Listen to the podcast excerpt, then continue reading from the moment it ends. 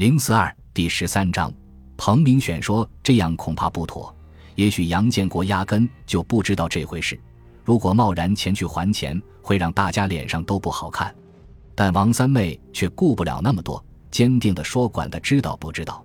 这样做就是要给他们父子伤伤脸，让他那个混蛋儿子离微微远点。”彭明选拗不过王三妹，只好答应明天一大早去银行取钱。彭威在自己书房。听着母亲的唠叨，不胜心烦。当听到母亲要把机票钱还到杨家时，担心他真会做出过分的事情，便从卧室走出来，不满地瞪着他说：“你能不能不闹？杨浪帮我买机票是因为我帮了他的忙，人家给他的酬谢也有我的份儿。”王三妹哪里肯信这样的话，霸蛮地说：“怎么回事？我不管，反正这便宜咱不能沾他的。你们，你们太过分了。”彭威愤懑地走进房间，将房门摔得山响。也就是彭威摔门进屋的时候，杨浪正茫然地望着他们家看起来十分温暖的灯光。一家人剑拔弩张着，屋里气氛紧张，三人一夜无语。彭威的泪水打湿了枕巾，也不知道什么时候，他哭着哭着，终于昏昏睡去。第二天一早，他起床梳洗完毕，也不吃王三妹早就准备好的早饭。给李云娟打了个电话，约她一起到母校滨江一中去看看。李云娟也正有此意，爽快地答应了。外面雪花纷纷，见彭威要出门，王三妹关心地递给他一把雨伞，但彭威没接，也没说话，转身就出了门。天空飘着雪花，母校的操场一切仍是那么熟悉和亲切，但此时彭威毫无欣赏的兴致。李云娟看出彭威有心事，关心的询问，彭威便将机场接站和父母吵吵还钱的事情说了一遍。李云娟听得十分认真，她深深理解彭威内心的彷徨与痛苦，心疼地看着他。我现在才体会到杨浪的那种压力，这种压力不仅来源于他自己，还有周边的世俗的。哎，你说为什么会这样？人们为什么会那么看重虚名？彭威停下脚步，不解地问李云娟。李云娟低头想了想，一本正经地说：“是啊，这可能就是社会的规则。什么事都有代价，都有成本。想追求一个清华大学的女生，代价和成本更大更高。可我们彼此相爱呀，为什么爱情在世俗面前就这么不堪一击？”彭威伤心地说。梁山伯和祝英台、朱丽叶和罗密欧不都彼此相爱吗？结果怎么样？李云娟反问：“这可是两码事，你别再给我泼冷水了，好不好？我已经很担心了。”彭威略显有些紧张地说。李云娟忙改口笑说：“其实也不尽然，你现在最大的问题是要选边站队。你这爱情很麻烦，前有你爸妈阻拦堵截。”后有张小培追兵纠缠，换我早就缴械投降了。彭威用厌烦的眼神看了看他，嗔怒道：“你能不能不说这个？成天拿这事笑话我，你以为我想这样？”李云娟见彭威真的急恼了，正色说：“你要是嫌烦，那就快刀斩乱麻。怎么斩？事儿不在你身上，你说的倒轻巧。”彭威语气忧愁地说：“哲学上有个观点。”那就是鱼和熊掌不能兼得，舍得舍得，不舍不得。你舍不得你妈，你就斩杨浪；舍不得杨浪，你就舍你爸妈。看你想要什么。李云娟颇有哲学意味地说。彭威白了他一眼：“行了，你别拽词，本小姐都想要，鱼和熊掌全要。”李云娟笑骂道：“你真是贪得无厌的女人。”接着，二人便在雪花纷飞的校园操场里。追逐嬉闹起来。这几天，张小培一直在琢磨一个事：他想用铝合金焊接一组六个心形的花架，最好能伸缩又方便拆卸。他想在婚前仪式上，新郎新娘手拉手从这样的花洞里穿行而过，应该效果不错。他把这个想法告诉给合伙人老黑，老黑觉得挺有创意，但同时觉得工艺要求可能太高，一般人还真搞不了。二人商量来商量去。只觉得两个人合适，一个是杨浪，一个是杨建国。老黑以为这么一说，张小培会知难而退，把这件事放一放。没想到张小培一点也没有犹豫，表示愿意亲自登门去找他们帮忙。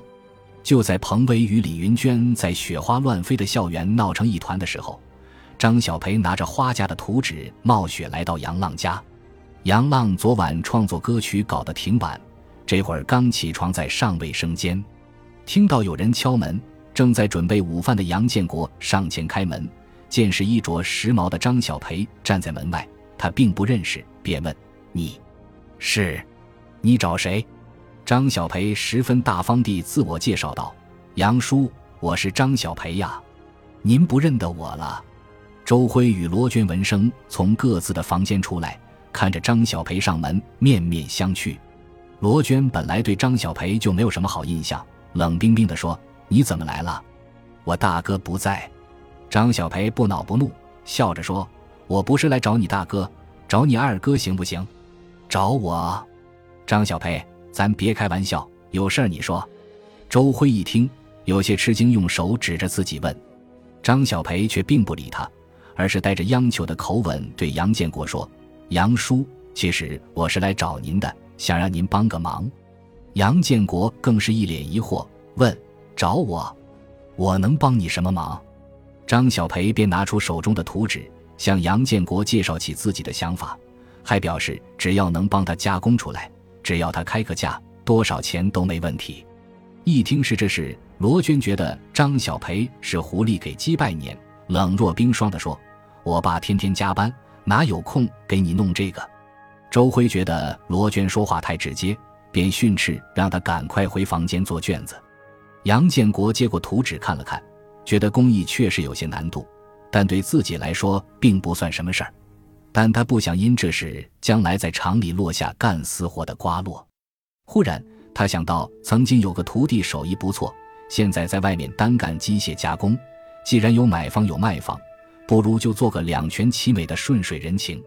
于是他对张小培介绍说：“这样吧，我确实太忙没时间，不过我给你推荐个人。二道河那边有家新兴机加工厂，老板薛军以前也在咱们厂干过，是我的徒弟。”你去找他，提我准保给你弄妥了。张小培一听，笑逐颜开，当即对杨建国千恩万谢，说完一番客气话，就准备离开。此时午饭已基本准备停当，摆上了桌面。出于礼貌，杨建国客套的挽留张小培道：“要不一块吃吧？菜都准备好了，一会儿就得。”没想到张小培来了个就坡下驴，一点没把自己当外人，竟爽快地说。行，杨叔，那我帮您炒菜。说着，便主动转身走进厨房忙活起来。张小培与杨建国的对话，杨浪在卫生间听的是真真切切。他没想到张小培真不把自己当外人，但一想到昨晚蓝大哥他们说的那番话，心里好像还有点对不起他。从卫生间出来，杨浪见杨建国、罗娟和周辉都还在那里愣神。罗娟嫌弃地剜了杨浪一眼，周辉瞅着杨浪，向张小培努了努嘴。杨浪心领神会，样样的向厨房走去。杨浪见张小培麻利地炒着菜，带些嘲讽的口吻说：“张小培，你可真行，一点不把自己当外人。”张小培回头见是杨浪，也不生气，笑答：“原来你在家呀，我又不是母老虎，看把人给吓的。告诉你，你可别臭美。”今天你有口福吃我的辣椒炒肉，全是沾了杨叔的光。杨叔可是我的大恩人。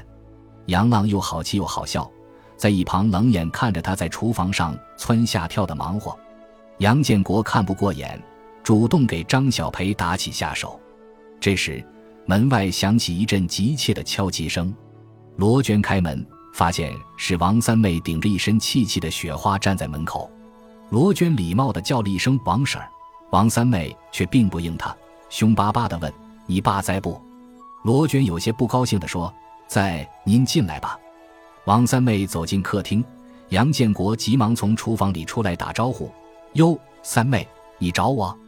王三妹并不应声，专职从口袋掏出一沓钞票递给杨建国，冷漠地说：“杨建国，这是你家老大给彭威买机票的钱，你收着。”杨建国一时反不过神。语无伦次地说：“这，三妹不用，你看你。”见这场景，杨浪大步从厨房里走过来，客气地对王三妹说：“王婶，您可能误会了，我没给彭威掏机票钱。”王三妹冷着脸反问：“不是你掏的，那是谁掏的？”